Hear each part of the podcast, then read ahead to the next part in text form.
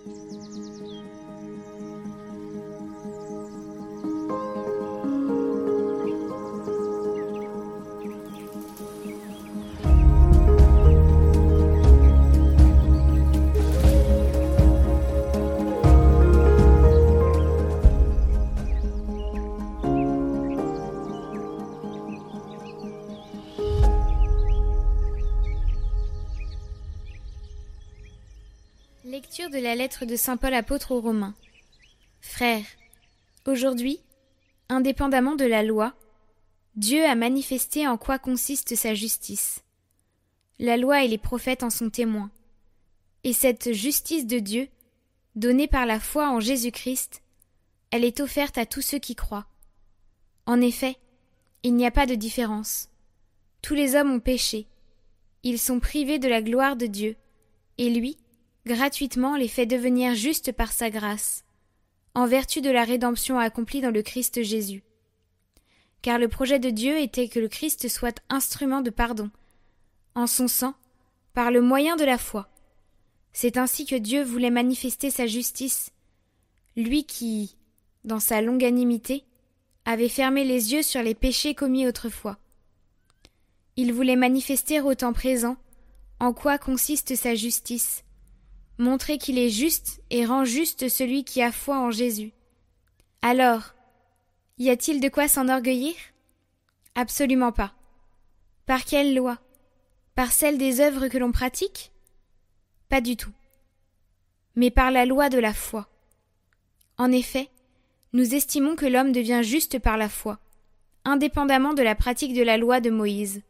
Ou bien, Dieu serait-il seulement le Dieu des Juifs? N'est-il pas aussi le Dieu des nations? Bien sûr, il est aussi le Dieu des nations, puisqu'il n'y a qu'un seul Dieu. Il rendra juste en vertu de la foi ceux qui ont reçu la circoncision, et aussi, au moyen de la foi, ceux qui ne l'ont pas reçue.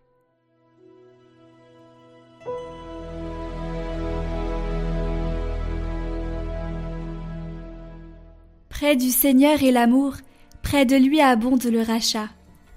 Des profondeurs je crie vers toi, Seigneur. Seigneur, écoute mon appel. Que ton oreille se fasse attentive aux cris de ma prière. Si tu retiens les fautes, Seigneur, Seigneur, qui subsistera? Mais près de toi se trouve le pardon, pour que l'homme te craigne. J'espère le Seigneur de toute mon âme, je l'espère, et j'attends sa parole. Mon âme attend le Seigneur, plus qu'un veilleur ne guette l'aurore.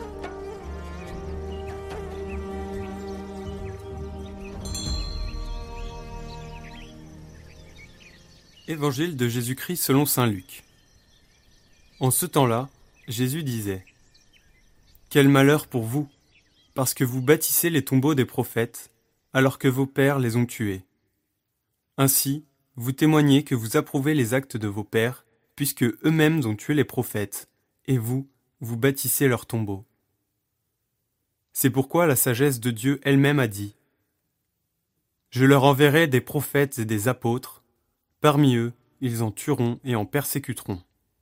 Ainsi, cette génération devra rendre compte du sang de tous les prophètes qui a été versé depuis la fondation du monde, depuis le sang d'Abel jusqu'au sang de Zacharie, qui a péri entre l'autel et le sanctuaire.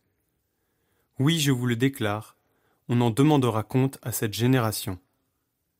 Quel malheur pour vous, docteur de la loi, parce que vous avez enlevé la clé de la connaissance, vous-même n'êtes pas entrés, et ceux qui voulaient entrer, vous les en avez empêchés. Quand Jésus fut sorti de la maison, les scribes et les pharisiens commencèrent à s'acharner contre lui et à le harceler de questions. Ils lui tendaient des pièges pour traquer la moindre de ses paroles.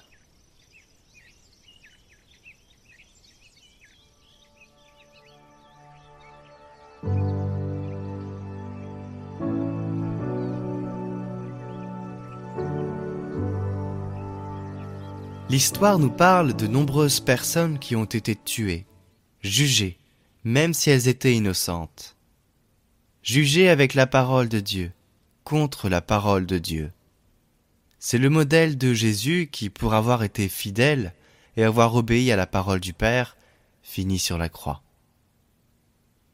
Avec quelle tendresse Jésus dit aux disciples d'Emmaüs, Esprit lent et sans intelligence.